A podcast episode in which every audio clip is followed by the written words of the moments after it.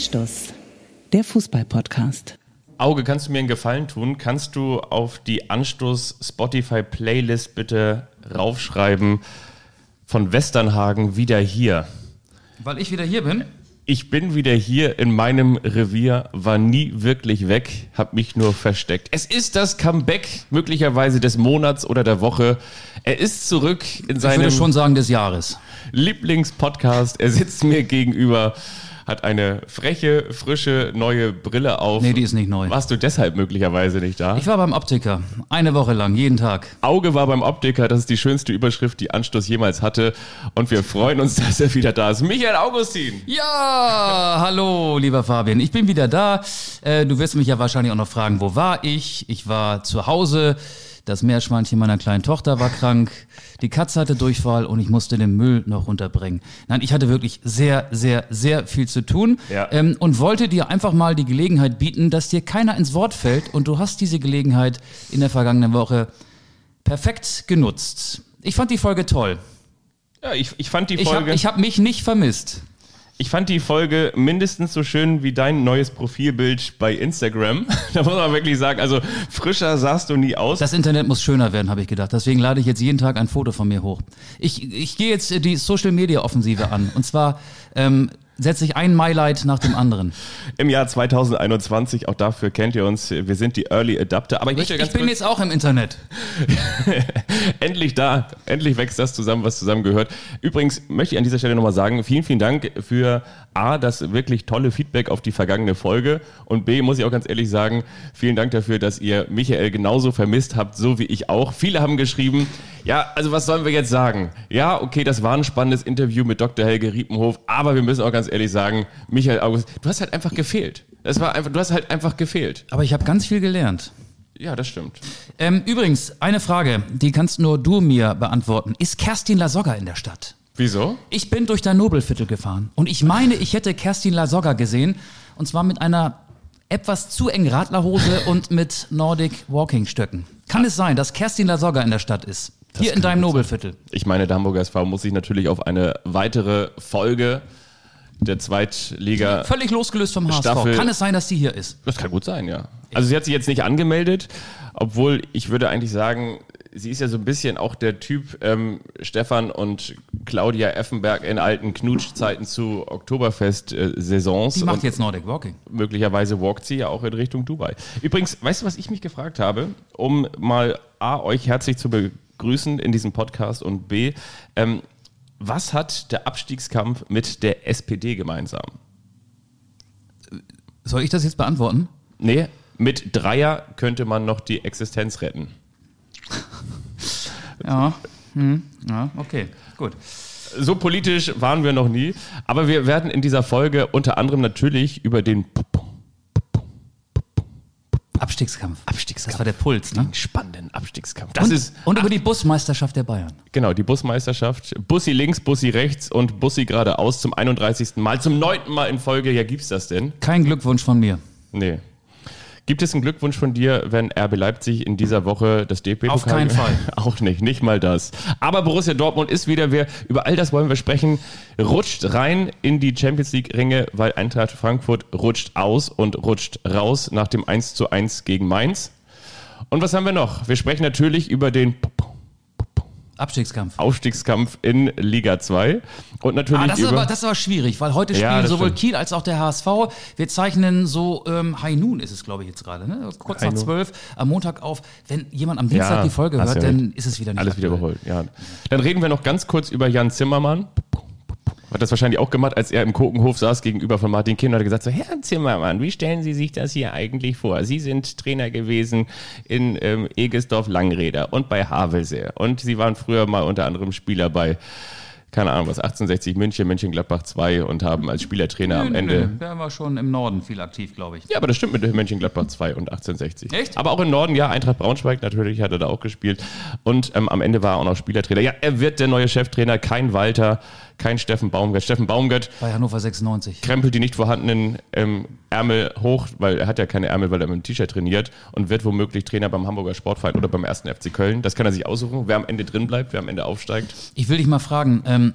Steffen Baumgart, kann es sein, dass der auch ein bisschen überschätzt wird. Es ist ein super Typ, ein super Motivator, der kommt bei den Fans gut an, der hat diese, wir krempeln jetzt die Ärmel hoch Mentalität. Der kennt nur einen Weg, den Weg nach vorne. So lässt er den SC Paderborn in jeder Liga spielen. Das war in der dritten so, in der zweiten, in der ersten. 8 zu 3 gestern in Aue. Da war es dann offenbar auch so.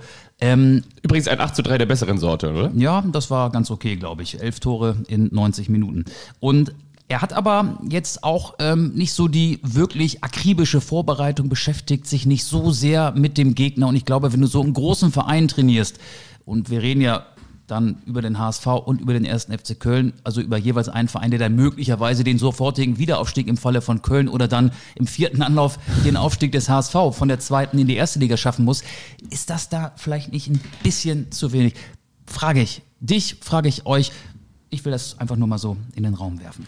Das ist ja auch genau das, was so ein bisschen in der vergangenen Woche durch Twitter zumindest lief. Da hat der Tweetsrichter ja das eine oder andere mal aufgezeigt, weil der Hamburger SV und ja auch viele, die dem HSV nahestehen, so ein bisschen auch darüber diskutiert haben, ist das möglicherweise diese Klopp-Variante? Ne? Ist der, passt er zu diesem Verein, passt er zu diesem ähm, Nobelverein, passt er in diese Nobelstadt, passt da einer, der wirklich vormittags noch so bei, bei, bei TÜV Nord irgendwie noch zwei, drei Autos mit Winterreifen versehen hat und den neue TÜV-Plaketten verpasst hat, passt der zum Hamburger Sportverein? Oder brauchst du eher so einen Typ André Breitenreiter, der so ein, immer so, so dieses Hasenhüttel-Outfit hat, der so ein Helm Hemd unter so einem blauen Pullover trägt, der in diese Stadt passt, der so vielleicht auch so das nach außen darstellt, was man sich selber ganz gerne anschicken möchte. Ja, aber der HSV hat ja jeden Trainertypen. Alleine ja. jetzt äh, Tune, äh, davor Hacking und davor Hannes Wolf. Also die haben ja die ganze Bandbreite, die der Trainerberuf mit sich bringt, schon ausprobiert in den vergangenen Jahren.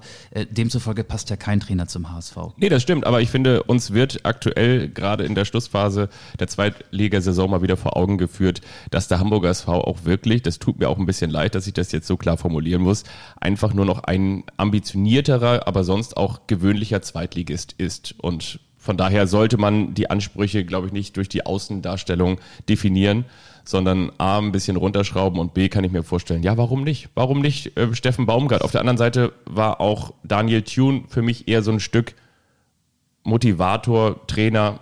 Also der hat es auch nicht ge gemacht, ge ge gepackt und ähm, jetzt sagt äh, Horst Rubesch, so kommen wir, wir versuchen es nochmal. Das Bittere ist natürlich auch. Niederlagen machen keinen Sinn, nee. hat er gesagt. Niederlagen machen keinen Sinn. Da hat er recht. Es kann natürlich auch genauso wie der FC Bayern München. Ich finde, wir sollten auch gleich nochmal über die Bayern sprechen. Machen wir auf jeden Fall. Aber trotzdem, und äh, wie gesagt, das wird jetzt, meine Aussage wird jetzt nicht viel und gar nicht lange ähm, aktuell sein, aber trotzdem, es kann natürlich auch einfach psychologisch so ein bisschen sein wie bei dem FC Bayern München am Wochenende, als die im Bus deutscher Meister wurden. Wenn Holstein Kiel vor dem Hamburger Sportverein gegen Hannover 96 gewönne, dann musst du dann danach gegen Nürnberg spielen und weißt schon eigentlich wieder, okay. Ja, schauen wir mal. Schwierig. Schauen wir mal. ich, möchte, ich möchte dir noch eine aktuelle Meldung vorlesen und du sollst äh, das fehlende Wort einsetzen. Äh, ist gerade vor, vor gut einer Stunde veröffentlicht worden. Peter Neururer soll am Dienstag Vorstand beim Piep werden. Der frühere Bundesliga-Trainer Peter Neururer soll am Dienstag in den Vorstand des Regionalligisten Piep rücken. Dann soll der Verwaltungsrat des Vereins über eine Aufstockung des Vorstandes entscheiden, wie der Club auf seiner Homepage ankündigte. Über welchen Verein spreche ich? Über den Verein Clubhouse e.V. Wuppertaler SV. Wuppertaler SV. Ja, Peter Neurohrer beim Wuppertaler SV im Vorstand. Wir sind ja auch für unsere Aktualität bekannt. Deswegen wollte ich das kurz, bevor wir über die Bayern sprechen, einmal hier einfließen lassen. Ja. Wuppertaler Schwebebahn gibt es. Ja, ja. das Stadion am Zoo eine traditionsreiche Spielstätte, in der der Wuppertaler SV sogar mal in der Bundesliga gespielt hat in den 70er Jahren. Ich war noch nie in Wuppertal. Ich kenne da nur den Bahnhof. Ich bin mal durchgefahren mit, mit dem Zug aus Hamburg Richtung Düsseldorf. Dann bin ich als Reporter damals im Einsatz gewesen. Letztes Spiel von Hannover 96 in Düsseldorf, abgestiegen, damals dort Tränen. Und bis dato haben wir genau das, das Dasein, was Hannover 96 aktuell fristet, sagt man, ne? Ja. Ja, du bringst also Wuppertal mit Hannover in Verbindung. Schöner, schöner Quervergleich. Aber wenn das so war, dann, also ich war da auch irgendwann mal am Bahnhof. Okay, wir halten. Warst du denn sozusagen das, das Kind vom Bahnhof Zoo? Richtig, richtig, richtig. Zwei, ich schreibe auf zweiter gelungener Witz von Fabian. Das wird hier notiert auf meinem kleinen Protokoll. Der FC Bayern ist im Bus Meister geworden am Samstag. Nachdem Borussia Dortmund gegen RB Leipzig 3 zu 2 gewonnen hatte. Dann folgte ein 6 zu 0 der Bayern gegen Borussia Mönchengladbach. Ich, es wird immer gesagt, die Bayern-Spieler hätten auf dem Weg ins Stadion im Bus sitzen das Spiel auf ihren Handys verfolgt. Vielleicht haben sie ein Sky Go-Abo, vielleicht haben sie auch Radio gehört, vielleicht haben sie auch einfach nur äh, die Kicker, die Kicker haben sie verfolgt. genutzt. Ich glaube ja, so viele haben das Spiel gar nicht im Bus verfolgt. Die wussten eh, dass sie Meister werden. Die haben was ganz anderes gemacht. Ich glaube, Jamal Musiala hat für seinen Mofa-Führerschein geübt. Thomas Müller hat, glaube ich, im Fips Asmussen Witzebuch geblättert. Hansi Flick hat die DFB-Bewerbung rausgeschickt, weil er ja auch feststellt, die kommen nicht in die Pötte, die könnten ja auch ihn mal ansprechen. Deswegen ist er proaktiv auf den DFB zugegangen und hat während der Busfahrt das Bewerbungspaket geschnürt. Und Robert Lewandowski hat sich, glaube ich, äh, eine Torcollage bei YouTube angeguckt, seine schönsten Treffer im Trikot des FC Bayern. Deswegen ist er auch als letzter ausgestiegen. Er hat ja auch ein paar Tore geschossen. Ich glaube, so war das in Wirklichkeit. Kann ich mir auch gut vorstellen. Und am Ende muss man ja ganz ehrlich sagen, gab es denn auch nun wirklich einen überhaupt gar nicht mehr motivierten Auftritt der Bayern. Ein bisschen müde, ein bisschen gelangweilt. Da gab es wieder Lewandowski. Ja, gut, ich meine, so ein kleines 6 zu 0. Ich meine, mein Gott, oder? 39 Tore hat er jetzt. Wahnsinn, ne? Das heißt, noch zwei Tore, ein Tor, dann stellt er den Gerd Müller-Rekord ein. Zwei Tore und dann hat er nie geknackt. Lass uns mal tippen. Wie viele Saisontore wird Robert Lewandowski am Saisonende, es gibt noch zwei Spiele, eins in Freiburg, eins gegen Augsburg, auf dem Konto haben? Ich sage 43. Er schießt noch vier Tore. Wollte ich auch sagen. Wolltest du auch sagen? Ja, pass auf. Die Bayern gewinnen in Freiburg 2-0 gegen Augsburg 5 zu 2. Ähm, das sind sieben Tore, davon macht er vier. Das ist doof, wenn ich auch 43 sage. Deswegen sage ich 44. Die Zahl ist auch viel, viel besser zu merken. Lewandowski wird die Saison mit 44 Treffern beenden. Du sagst 43. Wahnsinn, oder? Was sagt ihr denn da draußen? Was sagt ihr da draußen? Genau. Und unter allen, die uns einen Tipp abgeben, verlosen wir ein Match-Worn-Trikot von Robert Lewandowski. Dann lassen wir die Drähte zum FC Bayern glühen. Ein Match-Worn, ein, ein Podcast-Worn-T-Shirt A von Michael Augustin oder von Fabian Wittke, dass wir keine anziehen. Mit Achselschweiß. Mit Achselschweiß, genau. Ja, die Bayern haben jetzt ja auch einen Stern bekommen für ihren fünften Meistertitel. Nee, Quatsch, nicht für ihren fünften, aber fünf Meistertitel ergeben einen Stern. Sie haben jetzt den 25. geholt, glaube ich, in der Bundesliga. Ich will mit dem mal ein kleines Quiz machen. Wer wird Deutscher Meister 2022? War das nicht der 31.? Ja, aber in der Bundesliga war es der so und so vielte. Ach, du meinst in der, in der ein, Bundesliga? Ein, 31 ja. äh, insgesamt. Die Bundesliga gibt es seit 63. Vorher wurde der FC Bayern auch schon deutscher Meister. Wer wird denn deutscher Meister 2022? Ah, das ist natürlich schwierig. Also okay, ich gebe die Antwort. Bayern München. Nee, aber Wer wird deutscher Meister 2023? Nein, das, das Ding ist ja, guck mal, wenn Holstein Kiel aufsteigt, dann wird natürlich der jüngste Trainer im deutschen Profifußball, der zehn Monate. Nimm mal deine Kielbrille ab. Willst du meine Brille mal haben? Aber wer hat am, Anfang, wer hat am Anfang der Saison gesagt zwischen 1 und 5? Guck mal, und jetzt haben wir. Nein, ja, das warst du. Aber muss ich sagen, das war eine äh, steile These, aber auch eine absolut zutreffende Prognose. Nein. Holstein Kiel wird auf jeden Fall Fünfter. Es gibt ja auch gar keine Gags jetzt dazu. Also, ne, das ist so das ist so vorhersehbar.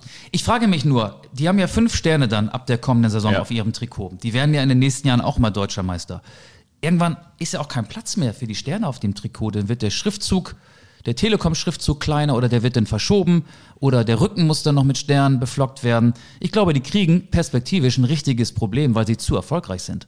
Das kann ich mir auch gut vorstellen. Aber ich glaube vor allen Dingen die Fußball-Bundesliga, und das ist natürlich dann die Diskussion, die sich anschließt, bekommt auch ein ein Relevanzproblem. Und zwar dahingehend, ja, irgendwann wirst du wieder ins Stadion gehen und dann sagst du wieder, oh, das war mal wieder richtig schön, am Wochenende in der Kurve gestanden zu haben und mal wieder eine Wurst gegessen zu haben. Von mir ist auch gerne eine vegane. Oder mal ein Bier und eine Apfelschorle und dann bist du so ein bisschen freudestrunken und vielleicht auch tatsächlich angetrunken und wankst wieder nach Hause und sagst, ah, oh, das war mal wieder ein richtig schöner Tag. Aber ich glaube, das wird dann auch relativ schnell wieder abebben, weil es diese Spannung und weil es diese, diese Teams, die dann vielleicht dich so wirklich euphorisieren, nicht mehr gibt in der Fußball-Bundesliga, sondern weil genau die A mit dem Wettkampf verbunden und B auch mit der Tradition verbunden in der zweiten Fußball-Bundesliga spielen. Und von daher glaube ich langfristig, das ist ja auch keine neue Erkenntnis, wird die Fußball-Bundesliga nicht mehr so das Thema sein in Deutschland, zumindest nicht die erste. Natürlich wird es ja, wieder Mannschaften gegen, schauen wir doch mal auf die Tabelle. Da hast du da die Bayern, die wieder mit zehn Punkten Vorsprung deutscher Meister werden. Dann hast du RB Leipzig im nächsten Jahr, im kommenden Jahr nicht mehr so, ähm, denke ich mal, so in der, in der Konkurrenz so nah aufgestellt am FC Bayern München wie in dieser Saison. Dann hast du an drei den VfL Wolfsburg. Borussia das Dortmund. Ist jetzt auch, auch nicht unbedingt der Verein, der mit ganz vielen Fans glänzen kann, der im kommenden Jahr dann wahrscheinlich wieder durch die Champions League äh, Zugehörigkeit in der Liga wieder ein bisschen abschmiert. Dafür rückt dann wieder von unten einer hoch. Da hast du wieder Leverkusen, die eine tolle Hinserie spielen und in der Rückrunde abkacken.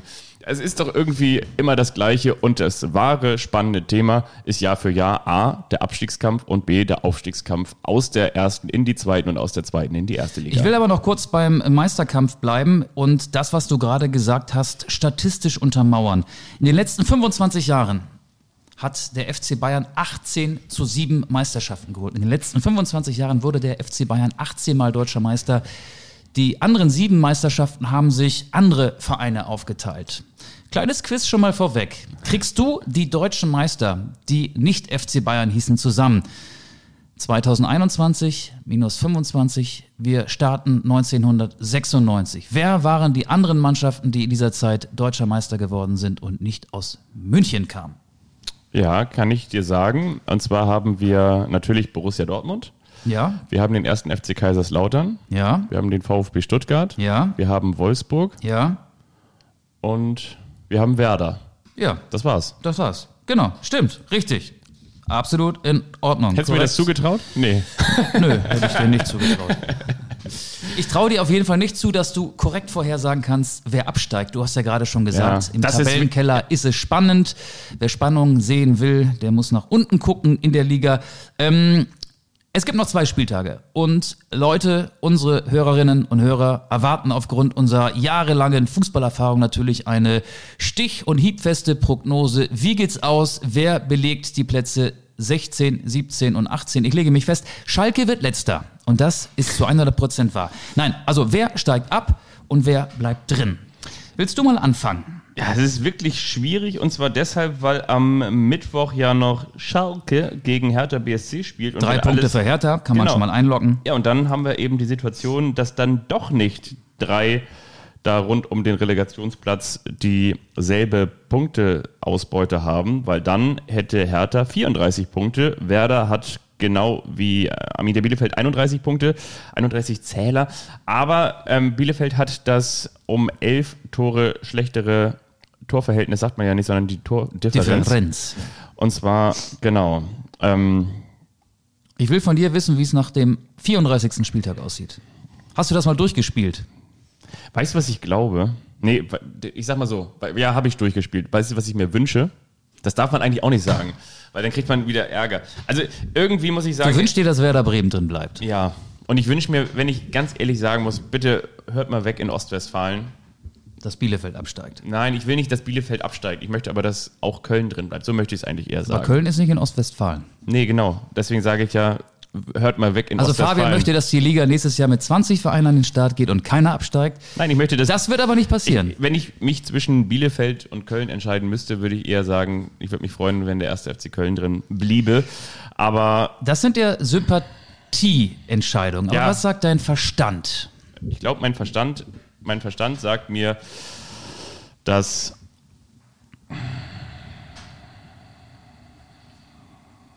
Das ist der Spannungsbogen.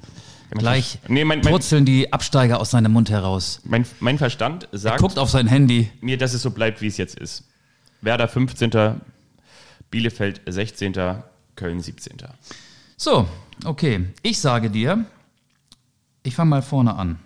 Über Mainz rede ich gar nicht mehr. Mainz hat fünf Punkte Vorsprung. Mainz ist so stabil, Mainz schafft es. 13. wird Hertha BSC. Hertha gewinnt auf Schalke, spielt dann gegen Köln zu Hause unentschieden und kann sich am letzten Spieltag sogar eine Niederlage in Hoffenheim erlauben. 13. Platz. 14. wird Augsburg. Augsburg spielt gegen Werder 1 zu 1 in dem Do-or-Die-Spiel am kommenden Spieltag. Und am letzten Spieltag gegen Bayern München. Die Bayern werden sich nicht hängen lassen. Die wollen vor null Zuschauern aber trotzdem ihre Weißbierdusche haben und gewinnen in einem verrückten Spiel 5 zu 2. 15. wird's Arminia Bielefeld. Ich traue Bielefeld einen Heimsieg gegen Hoffenheim zu. Am letzten Spieltag wird die Arminia in Stuttgart verlieren, 1 zu 2. 16. wird's der 1. FC Köln. Ich habe ja schon gesagt, Hertha, Köln unentschieden. Am letzten Spieltag hat Köln Heimrecht gegen Schalke. Da sind die drei Punkte fest eingeloggt. Deswegen geht Köln in die Relegation. Und leider, leider, leider, ich glaube es, ich würde es mir auch anders wünschen, wird Werder Bremen absteigen. Werder spielt seit Wochen schlecht. Ist für seinen Kampf im Pokal gegen Leipzig belohnt worden, hat sich so auch ein Punkt neulich beim 0-0 gegen Leverkusen verdient. Aber ich glaube, dass Werder nur einen Punkt aus Augsburg mitbringt und am letzten Spieltag wenn es darauf ankommen muss, Borussia Mönchengladbach schätze ich auch nicht so ein, dass diese Mannschaft sich hängen lassen wird, auch wenn die Gladbacher äh, vor dem 34. Spieltag dann vielleicht keine Chance mehr auf die Europa League haben Ja, werden siebter- siebter und schon Platz. als äh, Conference League Teilnehmer feststehen. Ähm, ja, als Siebter ziehst du in die Conference League ein, die keiner Mhm. haben will. Aber ich glaube, die sind so äh, gestrickt, dass sie sich äh, ordentlich aus der Saison verabschieden wollen.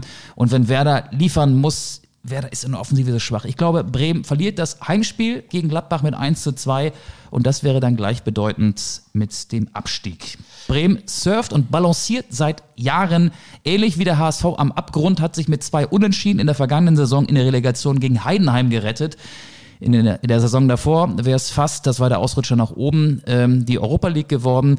Aber ansonsten ist die Entwicklung bei Bremen dauerhaft negativ. Und ich glaube, Werder ist auch aufgrund des jüngsten Trends sieben Niederlagen am Stück. Dann kam dieses Unentschieden gegen Leverkusen jetzt einfach dran.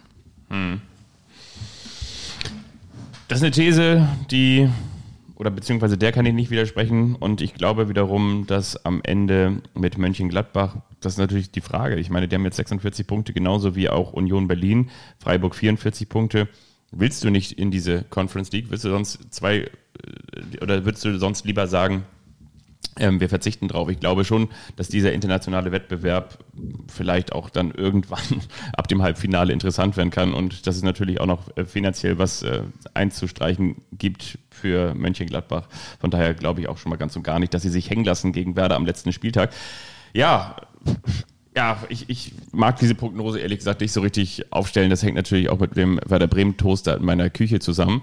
Aber ja, du hast schon recht. Also vor allen Dingen äh, strahlt Werder keine Offensivkraft aus in den vergangenen Wochen. Und ähm, dann diese Auftritte oder wiederum auch diese, diese Szenen, die jetzt bei Twitter wieder durch die Gegend gejagt wurden, wenn man versucht, Davy Selke anzuspielen und dem springt der Ball erstmal 35 Meter vom Fuß. Ja, so richtig viel Hoffnung habe ich auch nicht. Ich habe nur die Hoffnung, dass die Konkurrenz genauso auf der Stelle tritt, wie jetzt ja am vergangenen Wochenende auch, wo dann Hertha und Bielefeld dann auch nur unentschieden spielen. Hertha wiederum dann Aber ja Hertha spielt noch gegen Schalke auch. Ja, und ähm, ja, hat dieses eine Spiel noch. Und das ist ja ein Freilos. Gegen Schalke kannst du schon mal vorzeitig drei Punkte deinem Konto gut schreiben. Ja, Werder steigt ab. Ich glaube, so kommt es. Wer holt den letzten Titel der Saison? Pokalfinale am Donnerstag, wissen viele vielleicht gar nicht. An Christi Himmelfahrt findet das DFB-Pokalfinale statt. Ist so ein bisschen unterm Radar. Ne? Normalerweise immer das Highlight jeder Saison, aber jetzt findet es unmittelbar vor dem Saisonfinale, also unmittelbar vor dem vorletzten Spieltag statt. Borussia Dortmund gegen RB Leipzig. ich sagte, RB Leipzig gewinnt das Ding. Ja, ich sag dir, es kommt anders. Du willst, dass es anders kommt. Da sind wir wieder jetzt beim Wollen. Ich glaube ja, aber. ich, ich glaube aber, es kommt wirklich anders. Borussia Dortmund ähm, ist momentan in einem, hat einen fantastischen Lauf. Ähm, ich will jetzt gar nicht vom 5 zu 0 gegen Holstein Kiel anfangen. Das war ein Spaziergang ins Finale. Ähm, aber in der Liga zuletzt fünfmal in Folge gewonnen. Ja. Die Dortmunder sind zum richtigen Zeitpunkt in der absoluten Top-Verfassung und Leipzig irgendwie nicht so. Ich weiß, das ist so ein Spiel, das irgendwie auch die jüngsten Eindrücke aus der Liga beiseite schieben kann. Aber wenn Haaland wieder fit ist, und da gibt es ja die Hoffnung, dass er seine Oberschenkelblessur, Pferdekuss ist es, glaube ich, dann äh, auf Hochdeutsch, ähm, auskuriert hat und äh, Dortmund wird gewinnen. Ich will es natürlich auch, aber ich glaube, es wird auch so kommen. ja, was ich möchte, ist 3 zu natürlich. 2, das wird ein Fußballfest. 3 zu 2. Tore, Tore, Tore. Nicht ganz so viele wie in Aue, aber doch fünf. Und drei für Dortmund, glaube ich. Ich fange jetzt nochmal wieder ganz kurz mit Holstein Kiel an und zwar dahingehend, dass ja irgendwie auch ein bisschen bitter ist für Holstein Kiel, dass sie entweder jetzt im DFB-Pokalfinale hätten stehen können und ansonsten machen sie jetzt sowas wie die Vorband an diesem Christi Himmelfahrt Vatertag, weil sie da ja gegen Regensburg spielen um 15.30 Uhr. Das heißt, so, so klaffen denn auch die Differenzen zwischen. Früher waren die Frauen immer die Vorband. Ne? Da gab es ja immer nachmittags äh, vor spärlich gefüllten Ja. Rängen im Berliner Olympiastadion das Finale der Frauen. Die haben jetzt ja ihren eigenen Spieltermin, auch völlig zu Recht finde ich. Das Finale findet immer in Köln statt und auch an einem anderen Tag. Aber Vorbein Holstein Kiel, ja, hätte ich jetzt, äh, finde ich, finde ich gut. Nee, das ist ja wirklich so. Also ja. die spielen ja um 15.30 Uhr schon und das DFB-Pokalfinale ist dann am Abend, am, am Vatertag ja. oder Christi Himmelfahrt oder wie man es auch immer nennen möchte, an dem Tag, an dem wir alle frei haben. Und äh, von daher, ja. Also am Freitag quasi dann, auch, kann man auch sagen zu dem Donnerstag. So ist es. Ja, also ich glaube, dass, ja gut, man könnte natürlich jetzt auch sagen, das wäre jetzt die These, die Didi Hamann auch schon verbreitet hat, und zwar, dass Edin Terzic in der kommenden Saison nicht den, den ähm, Co-Pilotenstuhl da hinter Marco Rose einnehmen wird, sondern sich eine neue Herausforderung suchen wird, möglicherweise beim VfL Wolfsburg oder wo auch immer. Also von daher, was ich eigentlich sagen wollte, ich wollte sagen, dass, dass die Leipziger sicherlich ihrem Trainer Nagelsmann noch ein Abschiedsgeschenk machen wollen und dieses DFB-Pokalfinale dann. Was wollen die Dortmunder Edin Terzic auch? Und eben, und die, und die Dortmunder wollen das aber möglicherweise auch nochmal machen. Ah, ich glaube, Leipzig gewinnt das Ding. Glaubst du, dass die Fußballer so eingestellt sind, dass sie solche Spiele mit einer extra Portion Motivation bestreiten, weil sie jemandem noch was schenken wollen? In erster Linie wollen sie ja selber ein großes Finale spielen und gewinnen und sich die Siegprämie schenken und den Pokal streicheln und endlich mal einen Titel gewinnen. Das wollen sie natürlich auch, aber ich glaube, dass innerhalb der Mannschaft dieses Ding entstehen wird, ähm, komm, wir fahren jetzt nochmal gemeinsam dahin und dann gehen wir im Sommer alle auseinander und wir werden jetzt nochmal ähm, so, eine, so eine jetzt erst recht, so eine, so eine Abschlusstour, so ein, so ein, so ein letztes Aufbäumen. Das glaube ich schon, dass es nochmal geben wird und ich glaube auch, dass Julian Nagelsmann aus der Mannschaft da nochmal das dann Entscheidende rauskitzeln wird. Ich erhöhe auf 4 zu 2 für Borussia Dortmund. Ich habe gerade okay. so vor meinem geistigen Auge Erling Haaland, der ja aus dem Leipziger Schwesterclub RB Salzburg kommt, der, ich will nicht sagen, zwei Tore macht, aber vielleicht macht er sogar drei. 4 zu 2. Okay. So, ähm, wir hatten uns ja im Vorgespräch, das ungefähr 30 Sekunden gedauert hat, vorgenommen, auch noch so ein bisschen über den DFB zu reden. Nicht wegen des DFB-Pokals, sondern wegen der DFB-Querelen.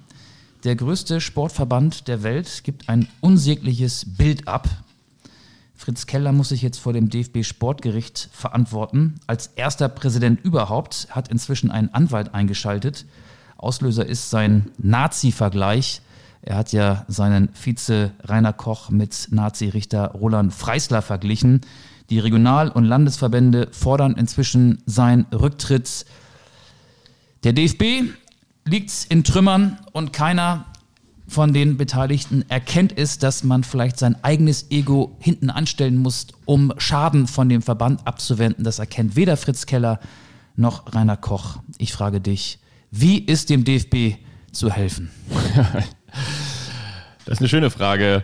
Ja, ich glaube, dass die Situation gezeigt hat, dass es äh, nach wie vor gestrig denkende und vor allen Dingen auch, was so die öffentliche äh, Wirksamkeit angeht, ähm, desolat äh, ja, aufgestellte Strukturen gibt beim Deutschen Fußballbund. Und alleine dieser Nazi-Vergleich, möchte ich mal jetzt sagen, ist für mich noch kein Grund, dass ähm, Fritz Keller zurücktreten muss. Damit will ich das jetzt nicht ähm, beschönigen und damit will ich jetzt auch nicht ähm, ja sagen, dass, dass Fritz Keller ähm, tun und lassen kann, was er möchte. Aber ich denke, die, man muss immer gucken, in welcher Situation ähm, so ein Vergleich ausgesprochen wurde. Und ich glaube, ähm, was er eigentlich damit machen wollte, ist, er wollte Rainer Koch ähm, auf seine penible Art und Weise als ja auch Jurist Dinge zu bewerten, ähm, sozusagen mit einer Metapher, die er da gewählt hat, ähm, etwas zum Ausdruck bringen. Und das ist äh, natürlich äh, komplett fehlgeschlagen. Und dieser Vergleich geht natürlich nicht. Aber ich frage mich immer, ob man anhand dieses Fehltritts, anhand diesen, dieses verbalen Fehltritts automatisch dann die gesamte Arbeit einesjenigen bewerten muss oder ob man das eben nicht muss. Das stelle ich zur Frage. Deswegen kann ich nicht so richtig sagen, ähm, oder beziehungsweise bin ich der Meinung, ähm, muss er jetzt nicht unbedingt zwangsläufig zurücktreten. Er hat in den vergangenen Monaten ähm, immer eine relativ schlechte äh, Außendarstellung abgegeben. Der Deutsche Fußballbund hat in den letzten Jahren immer eine schlechte Außendarstellung abgegeben. Ob wir jetzt äh, Rainer Grindel nehmen und dieses äh, desolate Interview mit der Deutschen Welle vielleicht nochmal uns vor Augen führen. Aber Herr Grindel, aber Herr Grindel, warum stehen Sie denn jetzt auf? Aber Herr Grindel, dann gibt es natürlich Wolfgang, äh, Niersbach. Wolfgang Niersbach. Drei Präsidenten seit 2015 beim ja. größten Verband. Das ist natürlich auch eine hohe Fluktuation. Ich habe mir auch die Frage gestellt, ob ähm, Fritz Keller möglicherweise Egidius Braun ist, nur ohne Egidius. Aber ich glaube wiederum, dass das nicht der Fall ist, sondern ich, ich glaube einfach, dass da eine Metapher und ein Vergleich herangezogen wurde oder wurden, die, die völlig unpassend sind. Aber ich wiederum auf der anderen Seite auch denke, und da sind wir natürlich auch in Gedanken vielleicht schon wieder bei diesem Konflikt zwischen Jens Lehmann und Dennis Aogo, man müsste das viel weiter aufziehen. Ähm, wir in der heutigen Zeit, auch mit den Möglichkeiten der sozialen Medien, ähm, immer weniger das Vertrauen haben in das gesprochene und in das geschriebene Wort, sondern gefühlt auch alles auf die Goldwaage legen. Wie gesagt, nochmal, unterm Strich für, steht für mich, dass dieser, dieser Vergleich nicht geht und dass er natürlich ähm, ja, einfach nicht zu rechtfertigen ist. Aber auf der anderen Seite frage ich mich auch, was haben wir jetzt in den letzten Wochen und Monaten auch immer wieder für Beispiele gehabt, wo dann gleiche, gleich komplette Karrieren an einer Aussage hängen ähm, weiß ich nicht, ob das sofort zum Rücktritt führen muss. Und äh, du hast mich auch gefragt, wie es weitergehen soll. Ich weiß jetzt momentan nicht, wer der neue DFB-Präsident werden könnte. Kann ich dir nicht sagen. Also Aogo Lehmann ähm, kann man da nicht so ganz mit reinrühren, finde ich, weil der Machtkampf, das ist ja im Prinzip der Gipfel des Machtkampfs, dieser Nazi-Vergleich. Äh, Fritz Keller hat sich entschuldigt bei Rainer Koch, der hat die Entschuldigung nicht angenommen, aber im Prinzip. Akzeptiert oder so, ne? Ja, ja. Oder zur aber, Kenntnis genommen oder wie Ja, sowas, aber, aber er hat sie nicht angenommen. Ja. Und im, da prallen ja zwei Lager aufeinander. Fritz Keller hat die starke DFL mit äh, DFL-Chef Christian Seifert an der Spitze hinter sich und Rainer Koch die Amateure. Rainer Koch hat gesagt, er wolle nie DFB-Präsident werden, war es aber schon mal interimsmäßig und tut jetzt irgendwie doch alles dafür, DFB-Präsident zu werden, indem er Keller stürzen will. Dass die Regional- und Landesverbände gegen ihn sind und ihm zum Rücktritt auffordern, kann ich auch verstehen. Ähm, Koch hat ja am Wochenende auch eine unfassbare Medienoffensive gestartet. Da gab es ein ausführliches Facebook-Statement, dann ein Interview, das er exklusiv der Welt am Sonntag gegeben hat. Dann war er Gast im ZDF Sportstudio. Ich habe die Sendung nicht gesehen, aber ich habe sehr wohl wahrgenommen, dass er ein großes Bedürfnis hat, hatte, da auch äh, Politik in seinem Sinne und äh, gegen Fritz Keller zu machen. Es ist gefühlt seit sehr, sehr langer Zeit so, dass alle Protagonisten im DFB-Präsidium nur, da kann man ja auch den Generalsekretär Friedrich Curtius dazu nehmen, nur darum bemüht sind, irgendetwas zu finden, um andere Präsidiumsmitglieder irgendwie auszustechen. Sie arbeiten gegeneinander. Jeder will äh, möglichst gut dastehen und das tut einem Verband nicht gut. Und normalerweise muss jemand externes ran und da gibt es ja Silvia Schenk, die Antikorruptionsexpertin, eine unabhängige Person, die sogar schon gesagt hat, ich könnte das übergangsmäßig führen. Und das wäre eine gute Idee. Nicht nur, weil es eine Frau ist, sondern auch, weil es eine ist, die keine DFB-Vergangenheit hat, die äh, keiner, keinem Lager irgendwie zugeordnet ist, die es nicht irgendjemandem recht machen muss und recht machen will. Nur so eine neutrale Person könnte dem DFB retten. Es darf auf keinen Fall einer aus dem eigenen Stall, aus dem alten Mief werden. Die DFL hat ja ein großes Interesse daran, Karl-Heinz Rummenigge jetzt das Amt des DFB-Präsidenten schmackhaft zu machen. Da hätten wir es wieder, ne? Der ja am Jahresende als Vorstandsvorsitzender beim FC Bayern ausscheidet. Äh, der wehrt sich noch. Sicherlich fühlt er sich auch geschmeichelt, dass sein Name da gespielt wird. Das wäre aber ja auch einer, der so aus diesem Fußballbusiness kommt. Du kannst diesen sperrigen, auch teilweise antiquierten Verband nur dann äh, neu strukturieren, wenn jemand kommt, der bisher überhaupt gar keine Berührungspunkte mit dem DFB hatte. Das Problem ist, das müssen die Entscheidungsträger aber DFB erkennen. Und ich glaube, sie wollen es gar nicht erkennen, weil sie viel zu viel Lust auf Macht haben. Und das ist das grundsätzliche Problem. Aber was würdest du denn sagen? Was ist denn kurzfristig die Lösung beim DFB? Du hast gesagt, Silvia Schenk wäre eine, aber so wird es ja nicht kommen. Ich kann dir jetzt keinen äh, Namen nennen. Lass es doch jemanden Oliver sein. Der aus, aus, aus, nein, der hat ja auch, der ist DFB-Direktor. Der hat ja auch. Ähm, wäre das nicht der nächste Schritt?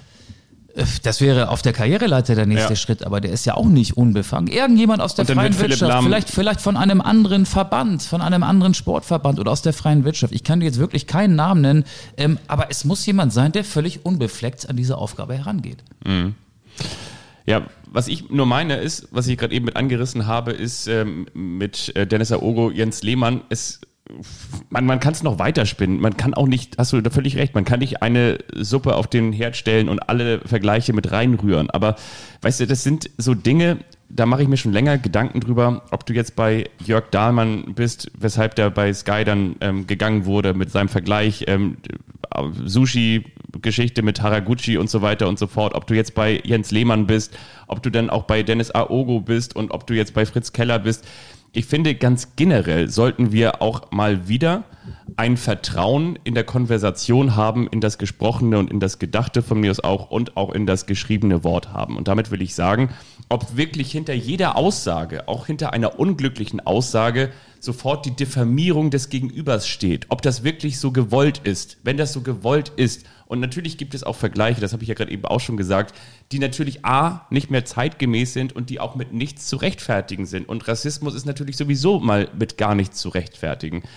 Ich möchte nur trotzdem sagen, wir sollten auch mal wieder ein bisschen Vertrauen in das Gegenüber haben, weil das gab es letztendlich ja auch schon immer und das hat auch Tradition, das hat auch Geschichte, nicht nur in der deutschen Sprache, sondern in der Kommunikation auf der gesamten Welt. Und deswegen sind es schon noch unterschiedliche Paar Schuhe, jetzt auch in dieser Causa. Du hast dieses Machtkonstrukt gerade eben mal sehr schön definiert, sehe ich auch so, ist natürlich mal wieder ein Offenbarungseid, wie sich der größte ähm, Sport oder der reichste Sportverband äh, ja, der, der, größte, der Mitgliederstärkste, sieben Millionen Mitglieder der Welt aufstellt. Ja, ne? ähm, ja aber trotzdem glaube ich, gibt es da unterschiedliche Krisenherde, die so jetzt in einem Ausbruch, Vulkanausbruch zusammengekommen sind. Ich finde beim Thema Aogo und äh, Lehmann, ähm, es ist total richtig, dass die Gesellschaft so feine Sensoren hat, dass man sofort auf äh, rassistisch anmutende Äußerungen so reagiert weil es gibt eine Bedrohung in diesem Land von rechts. Das liegt an der AfD, äh, das liegt an noch viel radikaleren äh, Bewegungen. Ähm, und deswegen finde ich es gut, dass auch in den sozialen Medien sofort dann der Reflex ausgelöst wird und dem, von dem diese rassistischen Äußerungen kommen, dem wird die Stern geboten, der wird kritisiert. Ähm, Jens Lehmann ist eine Person des öffentlichen Lebens. Es war sicherlich nicht so gedacht, dass das, was er da per WhatsApp verschickt hat, und er hat ja Dennis äh, Ogo einen Quotenschwarzen genannt, dass das an die Öffentlichkeit gerät. Aber ein normal denkender Mensch, der in dieser exponierten Stellung auch ist, eine Person des öffentlichen Lebens ist, muss davon ausgehen, dass seine Worte nochmal einen ganz anderen Widerhall finden in der Gesellschaft. Und deswegen habe ich da 0,0 Mitleid mit Jens Lehmann, auch wenn er zurückgerudert hat, sich entschuldigt hat. Auch da hat die erste Entschuldigung ja nicht gesessen. Das war ja auch ein bisschen schlecht vorbereitet. Äh, ich nehme ihm das ähm, auch gar nicht ab, dass er ähm, oder, ich, ich nehme es ihm vielleicht sogar ab, dass es nicht rassistisch gemeint war. Aber wenn man etwas rassistisch nicht meint, dann muss man es ja auch nicht so äußern, dass es missverstanden werden könnte. Und das ist in seinem Fall ja passiert. Und Dennis Aogo hat sich natürlich auch unglücklich ausgedrückt, indem er als Champions League-Experte bei Sky diese Formulierung, äh, sie trainieren bis zum Vergasen benutzte. Ähm, Aogo hat die Konsequenzen gezogen oder zumindest hat Sky ihn erstmal jetzt nicht mehr als Experten vorgesehen. Ja, man muss mit Worte, mit Wort, mit Sprache sehr, sehr sensibel umgehen ähm, in den sozialen Medien, aber vor allen Dingen, wenn man live in einer Fernsehsendung oder meinetwegen auch äh, live in einem Podcast, der vielleicht noch ein paar Hör mehr Hörer hat als wir, äh, darüber spricht. Und ähm, das macht dieses, dieses, ähm, ja, dieser Fall Aogo versus Lehmann auch deutlich. Und ich finde das, finde das gut. Ja, ich, weißt du, ich finde es sehr, sehr schwierig bei Jens Lehmann, weil Jens Lehmann absolut in meinen Augen, das ist jetzt meine Wahrnehmung, kein Sympathieträger ist, sondern ganz im Gegenteil. Er hat sich häufig auch ähm, doch sehr ähm, eindeutig auch in, in Sachen der Corona-Politik geäußert und da auch da sich schon in meinen Augen irgendwie unglaubwürdig gemacht. Er hat sich häufig mit ähm, schwurbeligen und, und kruden Gedanken über die sozialen Medien geäußert. Jetzt äh, tritt er in, in, in dieses Fettnäpfchen oder möglicherweise meint das auch wirklich so, das werden wir wahrscheinlich nie herausfinden können. Ähm, Dennis Aogo hat mit seiner Formulierung komplett daneben gelegen. Ich denke nur, wir müssen aufpassen. Wir haben heutzutage, natürlich sind die sozialen Medien sehr, sehr sensibel. Wir haben sofort den Reflex, Menschen zu verurteilen. Und das hat Ewald Lien in einem NDR-Interview gesagt. Und Ewald Lien steht ja nun wirklich auch ausgerechnet für, für Leute, die sozial sind, die liberal sind. Man könnte auch sagen, so, das ist so der, der alte Revoluzer, das ist der alte Che Guevara des deutschen Fußballs. Und, und ein bekennender Linker. Genau, und ich finde, es gehört aber auch dazu, dass wir uns trotzdem immer noch mit demjenigen oder derjenigen, der oder die so eine Aussage trifft, auseinandersetzen und auch einfach mal fragen, Mensch, wie hast du das eigentlich gemeint? Und nicht gleich zu dem Schluss kommen. Und übrigens, du hast hier in der Medienlandschaft und du hast übrigens in deinem Beruf und du hast übrigens auch bei deinen kommenden Arbeitgebern nichts mehr zu suchen, weil sofort wenden sich dann natürlich Vereine wie Hertha BSC, der Jugendverein von Jens Lehmann ab und sagt, du hast hier übrigens Hausverbot. Und die Sender sagen und in Zukunft brauchst du hier nicht mehr antanzen. Und Dennis Aogo sagt und ich bin jetzt hier übrigens auch erst einmal raus. Und es gibt so viele Begriffe. Und das weißt du übrigens auch, die zum Teil von unseren Kolleginnen und Kollegen auch noch immer verwendet werden, die natürlich auch einen, ich sag mal jetzt, einen Nazi-Anstrich haben. Zum Beispiel, wenn man sagt, man stellt jemanden gegen die Wand oder es gibt dieses Ding, äh, gewisse Dinge, Fehler auszumerzen. Ich finde es aber gut, dass im Jahr 2021 mit Sprache sensibel umgegangen ja, warte mal ganz wird. kurz, äh, so auszumerzen. Bin ich auch bei dir? Bin ich auch bei dir? Nur ich frage mich, und ich finde es viel wichtiger, dass man proaktiv, dass man sozusagen mit der Taschenlampe in den Tunnel geht und sagt, du pass mal auf, hier sind noch Missstände, da sind noch Missstände und lasst uns doch darüber reden und lasst uns doch gemeinsam Aufklärung betreiben. Aber nicht zu sagen, es gibt Leute, die vielleicht jetzt einfach mal im Affekt und in der Situation und weil sie sich dann vielleicht auch rhetorisch nicht so ausdrücken können und weil ihnen vielleicht das Vokabular fehlt oder weil sie eventuell auf Floskeln zurückgreifen, die auch nicht mehr angebracht sind. Die will ich überhaupt nicht rechtfertigen, aber die Frage ist Mhm. Das einfach wäre nur- bei Aogo so der Fall gewesen, genau möglicherweise. Und, ja. und die Frage ist nur einfach für mich, ob man automatisch deshalb ein Berufsverbot bekommen muss. Das ist die, für mich die Frage. Mm. Oder ob man sich halt mit den Leuten auseinandersetzt und sagt, weißt du, es gibt ja auch,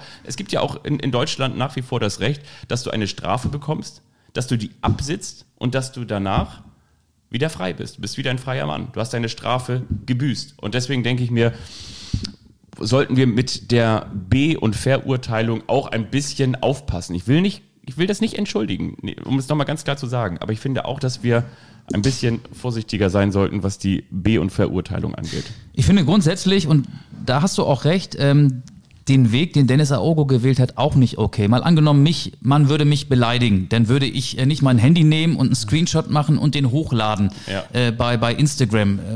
Ich würde mit der Person, und äh, da gehe ich mal von aus, dass sie auch äh, gegenseitig ihre Telefonnummern haben, mit der Person den persönlichen Austausch suchen und sagen, ey, was, was ist denn da los? Wie meinst du das denn? Tickst du noch richtig? So, auf, auf, der Ebene würde ich es machen. Ähm, das ist, finde ich, ein Kritikpunkt, den sich Dennis Aogo gefallen lassen müsste. Und dass Den äh, Jens Lehmann für diese Äußerung, die nun mal auch durch Aogos ähm, nervösen Finger am Smartphone öffentlich geworden sind, dass er dadurch seine Konsequenzen ziehen muss, das finde ich dann allerdings gerechtfertigt. Ja, das, das mit der Veröffentlichung, da bin ich, da bin ich auch bei dir. Das äh, kann man auch, kann man auch anders lösen. Junge, Junge, jetzt haben wir uns aber hier abgestoßen an diesem. Thema. Meine Güte, meine Güte.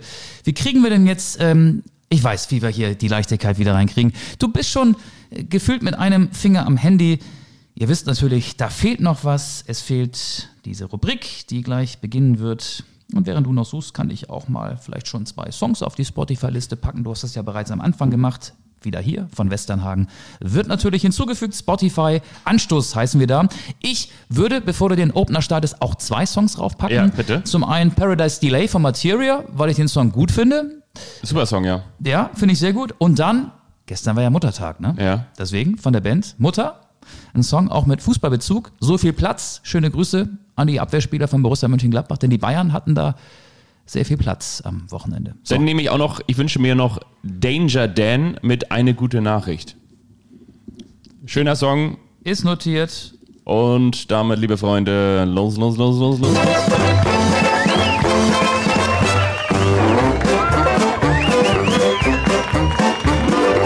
Das ist der eine, der überrascht den anderen. Und wiederum der andere, der weiß nichts davon. Anderen. Und wiederum der andere, der weiß nichts davon.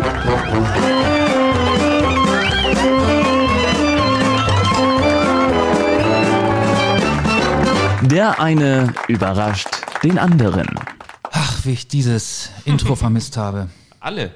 Haben wir doch alle vermisst, oder? Wer fängt an? Kannst du dir aussuchen. Du fängst an. Ich fange an. Okay, dann äh, habe ich ein kleines Quiz vorbereitet, denn ich finde, wir haben über einen der mitgliederstärksten Vereine in Deutschland in der Vergangenheit viel zu wenig geredet. SC Viktoria Hamburg.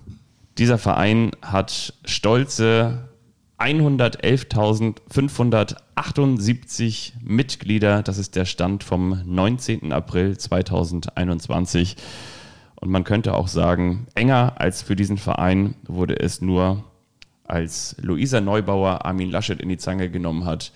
Denn enger in diesem Jahr wird es wahrscheinlich nur für den ersten FC Köln. Genau, und deswegen habe ich mir sagen. mal überlegt, komm, wir schauen jetzt einfach mal so ein bisschen rein. Übrigens bei Armin Laschet habe ich mich gefragt, es gibt denn ja wahrscheinlich, sollte Armin Laschet, wovon ich jetzt mal nicht ausgehe, aber sollte Armin Laschet Bundeskanzler werden, dann wird es womöglich auch wieder ganz viele Radiocomedies geben, die ihn dann imitieren. Dann habe ich mich gefragt, ob Thomas Schaaf möglicherweise ihn nachmacht, weil die ja beide so ein bisschen diesen Oder Fabian Wittke. feuchten... Gestern hättest du üben können. Er war bei Anne Will. ja, habe ich gesehen. Und Luisa Neubauer auch, die ja ihn da Hast du dir so ein bisschen Laschet draufgepackt? Vielleicht für die nächste oder übernächste Folge.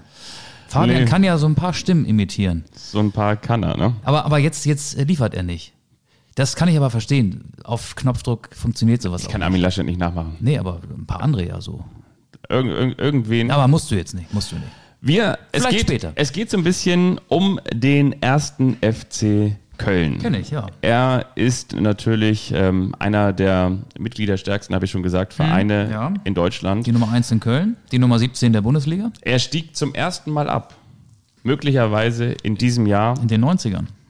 möglicherweise in diesem Jahr zum, das ist die große Frage, aber wann stieg er zum ersten Mal ab? Wann stieg der erste FC Köln zum allerersten 1998. Das ist sehr richtig, Michael Augustin. Der erste FC Köln stieg 1998 traurigerweise zum Da gab es ersten noch Mal die D-Mark damals. Ne? in die zweite Fußball-Bundesliga ab. Wie häufig ist der erste FC Köln seitdem abgestiegen? Fünfmal. Und wie häufig würde er dann in diesem Sommer absteigen? Also in diesem Sommer zum sechsten Mal. Das ist nicht richtig, sondern zum siebten Mal. Ach, zum siebten Mal. Der erste FC Köln ist seitdem eine häufig zitierte Fahrstuhlmannschaft. Die Frage, die ich mir natürlich dann auch gestellt habe, und eigentlich ist das doch ziemlich traurig, denn auf welchem Platz liegt der erste FC Köln in der ewigen Tabelle der Fußball-Bundesliga? Und ich muss ganz ehrlich sagen, ich habe für diese Recherche wirklich viel, viel, viel Aufwand betrieben. Ich bin in all die holzvertäfelten Partykeller gefahren, wo die Kicker-Stecktabelle an der Wand hängt und wo die Bundesliga-Cola-Dosen auf dem Regal stehen, wo die Havanna-Club-Fahne hängt über dem selbstgebauten Tresen, dort, wo der Beamer oder der alte Fernseher stehen, wo man einfach mal mit der Disco-Kugel, die man sich im Otto-Katalog bestellt hat, eine schöne Zeit verbringen kann am Sonnabend um 15.30 Uhr. Klammer auf, schickt uns gerne mal euren Lieblingspartykeller an uns an Anstoß-Podcast über Instagram. Wir zeichnen den Partykeller 2021 aus. Der Party ohne Partykeller, der Geisterkeller sozusagen. Aber die Frage auf der ewigen Kicker-Stecktabelle der Fußball-Bundesliga Ja, liegt der ja, erste ja. FC Köln auf welchem Platz? Vor RB Leipzig, das ist schon mal Fakt. Pass auf, äh, ich arbeite mal nach dem Ausschlusskriterium. Vor dem ersten FC Köln sind der FC Bayern, Borussia Dortmund, Werder Bremen, der HSV, Borussia Mönchengladbach, Eintracht Frankfurt, Köln ist demzufolge siebter. Fast. Der erste FC Köln ist Neunter. Wer liegt denn noch vor Köln? Warte mal, warte, warte, warte. warte. Soll ich mal kurz gucken? So, wir haben ja hier auch so ein bisschen Service am Mann. Ja, ja, guck, guck mal. Neunter nur. Okay, okay. Warte mal, na, wen habe ich denn da vergessen? Äh, äh, äh. Stuttgart ist auch vor Köln, das hätte ich vielleicht wissen sollen. Der VfB war ja noch nicht so. Und ähm, Du hast gesagt, auf der Eins ist ja, Bayern. zwei? Ähm, Werder. Nee. Nee, Dortmund. Ja. Auf der drei? Werder. Auf der vier? HSV. Auf der fünf? Äh, Gladbach. Nee. Frankfurt. Nee, Stuttgart. Stuttgart. Sechs? Gladbach. Richtig. Sieben? Frankfurt. Schalke? Ah, Schalke. Schalke ist komplett Ist aus weg. meinem Blickfeld Hast verschwunden. gelöscht. Ja, die habe ich komplett. Steuerung gelöscht. alt entfernen. Eieiei, Schalke, ja, die spielen ja auch noch Leistungsfußball. Auf der acht ist Ja, die anderen, die ich eben noch nicht genannt habe. Frankfurt und auf der neun, wie gesagt, Die ich schon der erste habe. FC Okay, Köln. ja, neunter. Aber da kommt von hinten dann auch schon auf der zehn Bayer Leverkusen. Leipzig also, ist so ja, weiter hinten, ne? Leipzig, Leipzig, Leipzig ist auf der 29. Ja, ja. Kurz vor Waldhof Mannheim. so, dann äh, noch eine kleine, für unsere Köln-Freunde, eine kleine freche Frage, aber ich bin mir sicher, mit ein bisschen Support wirst du auch diese Frage lösen können. So, kann ich jemanden anrufen oder wie sehe der Support aus? Du könntest möglicherweise einen Kollegen in, in Boston anrufen. Ah, der- der Köln-Fan ist, ja, okay. Also 1996, 97 wechselte nach dem Saisonstart ein gewisser Torhüter kurzfristig noch zu Real Madrid. Wie hieß der? Bodo Ilgner. Das ist richtig, aber die eigentliche Frage ist, wer wurde damals sein Ersatzmann und für wie viel Millionen Mark wechselte dieser Mann zu Real Madrid? Also erstmal, wie viel Ablöse hat Real Madrid damals für Bodo Ilgner bezahlt? Ich weiß nicht, 8,5 Vier. D-Mark. Vier Millionen Mark. Und Ich habe in Euro gerechnet. das ist richtig. Wie hieß die Managerin von, von Bodo? Bianca, seine Frau. Das ist richtig. Aber wer war jetzt der Nachfolger? Nach Ich Saisonstart? hätte jetzt gedacht, Alexander Bade vielleicht Nee. als Nummer zwei. Ähm, wir sind im Jahr 1996. Markus Pröll. Nee. Oh, auch nicht schlecht. Es ist Michael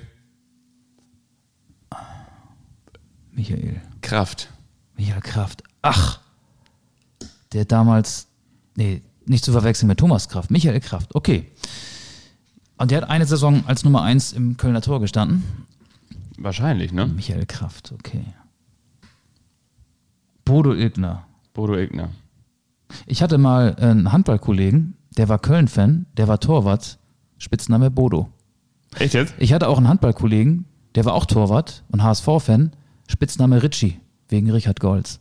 Weißt du? Das verstehe ich.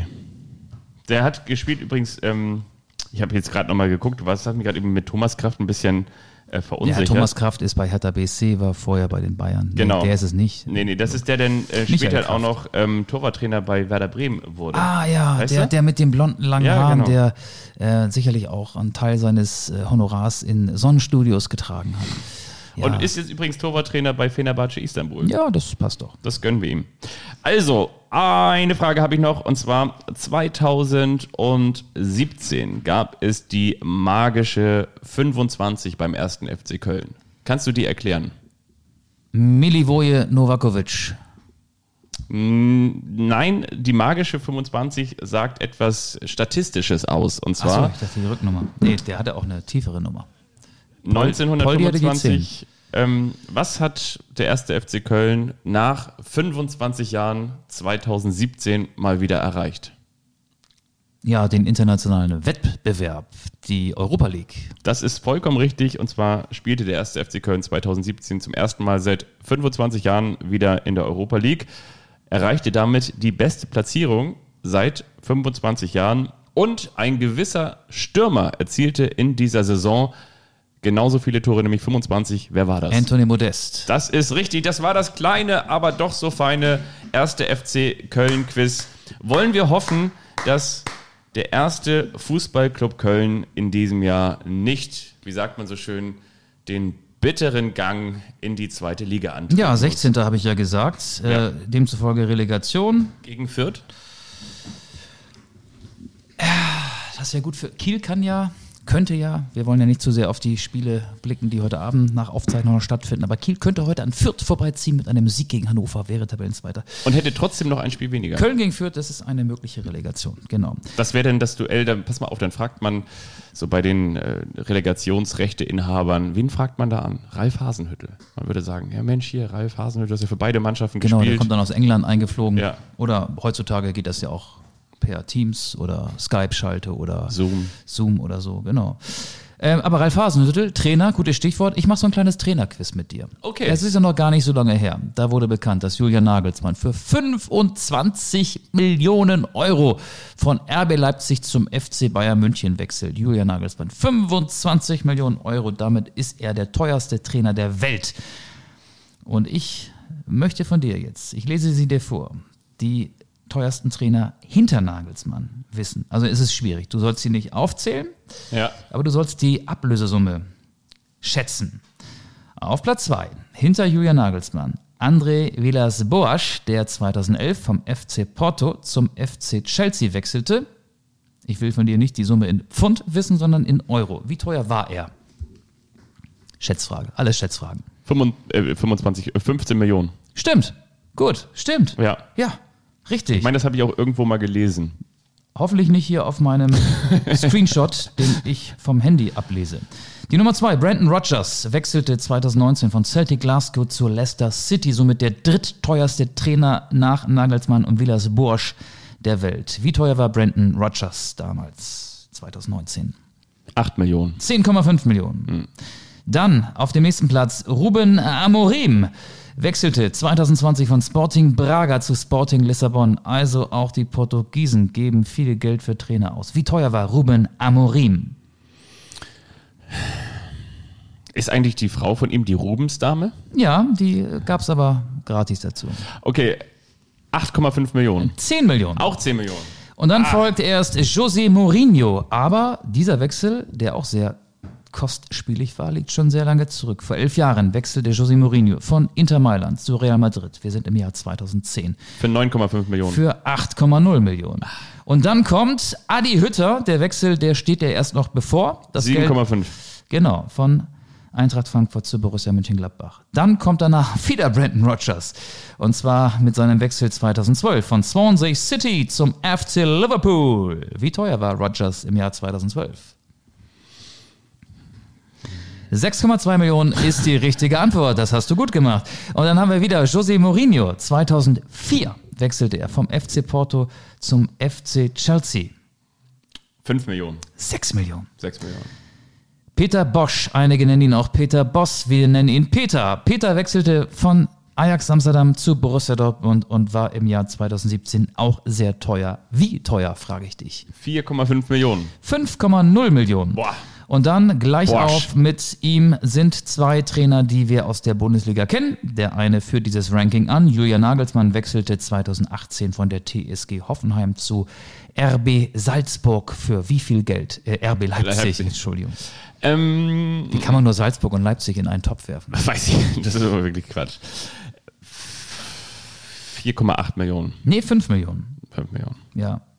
Und Marco Rose wechselte auch für 5 Millionen oder wechselt demnächst für 5 Millionen Euro von Borussia Mönchengladbach zu Borussia Dortmund. Das war das Quiz.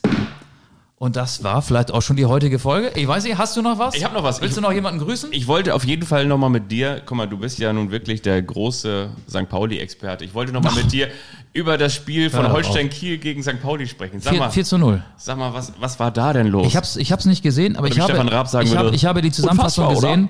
Ähm, ich würde sagen, St. Pauli war nicht so schlecht, wie es das Ergebnis aussagt. Ja. Und Holstein Kiel war sehr, sehr gut. Und das, was ähm, der Gast der vergangenen Folge gesagt hat, dass so nach Spiel 3, 4, nach so einer langen Quarantäne, nach einer doppelten Quarantäne der Einbruch kommen muss, Ja. ist ja da zum Beispiel mal gar nicht eingetreten. das nicht. Willst du, willst du jetzt meinen, meinen Gast schlechter reden, als der Auftritt des FC St. Pauli war? Nee, möchte ich nicht. Aber alle Welt wartet ja nach diesen Worten auf den Einbruch. Ja. Gibt es ihn heute gegen Hannover oder vielleicht dann später oder vielleicht kommt er auch gar nicht. Ähm, ja, also Kiel macht das super und Der FC St. Pauli, Timo Schulz hat gesagt, St. Pauli nicht so. ich war ja Reporter, ich Fall. durfte Reporter sein bei Ach, du, diesem Spiel. Du, ach so. Ja, und Timo Schulz hat gesagt, wir sind eben auch genauso, wie wir momentan in der Tabelle stehen und noch nicht besser. Nein, du hast vollkommen recht. Also die ersten 20 Minuten, also wirklich bis zur 22. Minute, bis zur Führung der Kieler, hat St. Pauli drückend, überlegend und viel, viel besser gespielt. Die Kieler teilweise am eigenen 16er festgemacht, aber dann eben ja, diesen entscheidenden Pass im 16-Meter-Raum nicht gespielt. Wenig Abschlüsse gefunden und Holstein Kiel dann eiskalt. Mit Finn Bartels. Die Frage natürlich auch, Stojanovic hat auch gepatzt bei St. Pauli. ja, mit der Erweiterung jetzt DFB-Kader, Bartels muss ja mit zur EM. Ja, oder Olympia. Oder der macht beides. Macht beides. Und dann beendet er seine Karriere. Ja. Nee, Ähm, glaube ich nicht. Der spielt noch, der spielt noch fünf, sechs Jahre in Kiel. Dann äh, nächstes Jahr, wenn sie dann in Kiel die, Meisterschaft am Seehundbecken feiern und so weiter und so fort. Zur Kieler Woche im Bayernzelt. okay, das Thema haben wir auch abgehandelt. Was haben wir noch abgehandelt? Äh, irgendwas hatte ich noch, irgendwas Kleines habe ich noch gelesen. Ich kann es aber auch nicht mehr ganz genau sagen. Wir hoffen, dass ihr gesund bleibt. Was sieht bei, wirst du geimpft? Eines Tages hoffentlich, ja. Ich habe einen Impftermin am jetzt am diese Woche. Drückt mir die Daumen. Ich werde geimpft am 13. Ja, jetzt müssen wir aber auch dazu sagen, warum wir schon geimpft werden dürfen. Das ist ja ähm, auch vielleicht nicht ganz naheliegend. Warum dürfen wir schon geimpft werden?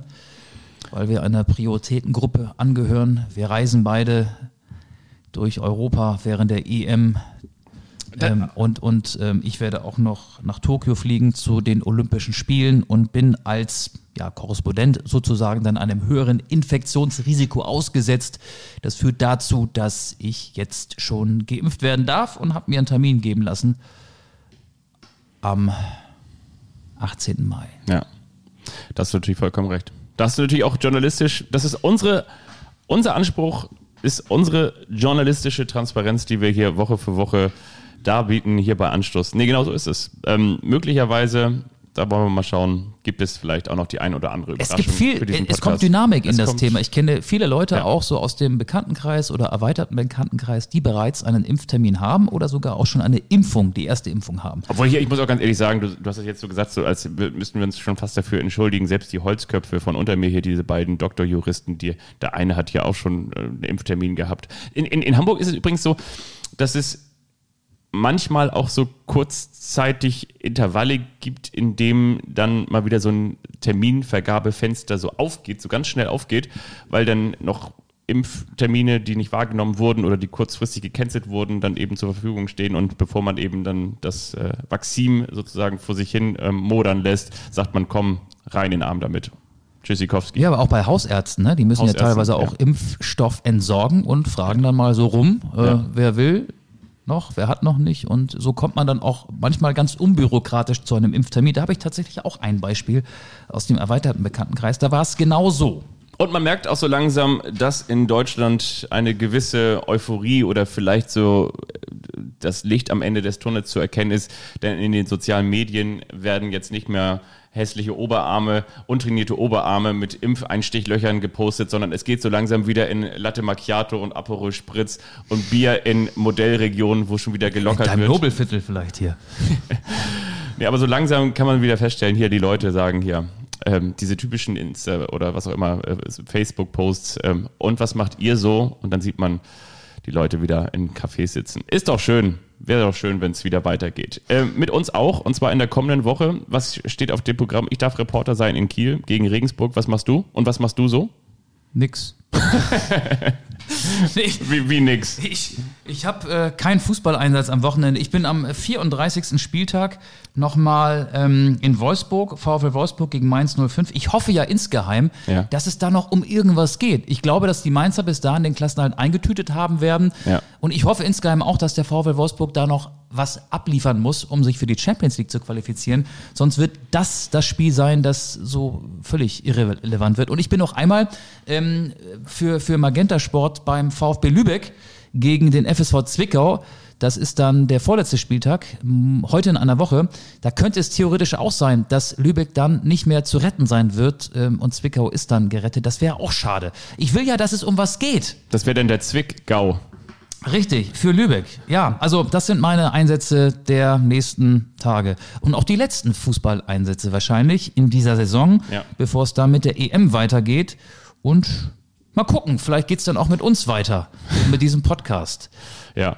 Da hätten wir ja möglicherweise auch die ein oder andere Hintergrundgeschichte zu erzählen von der Fußball-Europameisterschaft. Aber da müssen wir jetzt erstmal den Vorstand und den Aufsichtsrat überzeugen, dass es sich lohnt, mit uns weiterzumachen, Genau. auch, in, auch in schwierigen Zeiten. Vielleicht müssen wir dann auch die äh, EM-Hymne spielen, weil es die UEFA so verlangt. Wir sind dann noch mit den ganz Großen des europäischen Fußballs in engerem Austausch, um das für euch zu klären. Und bis das soweit ist, sagen wir, schön, dass Michael Augustin wieder da ist. Schön, dass ich wieder da bin.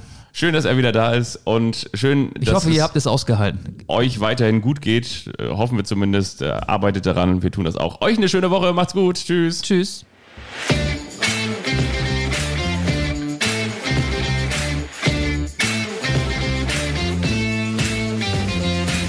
Anstoß, der Fußball-Podcast.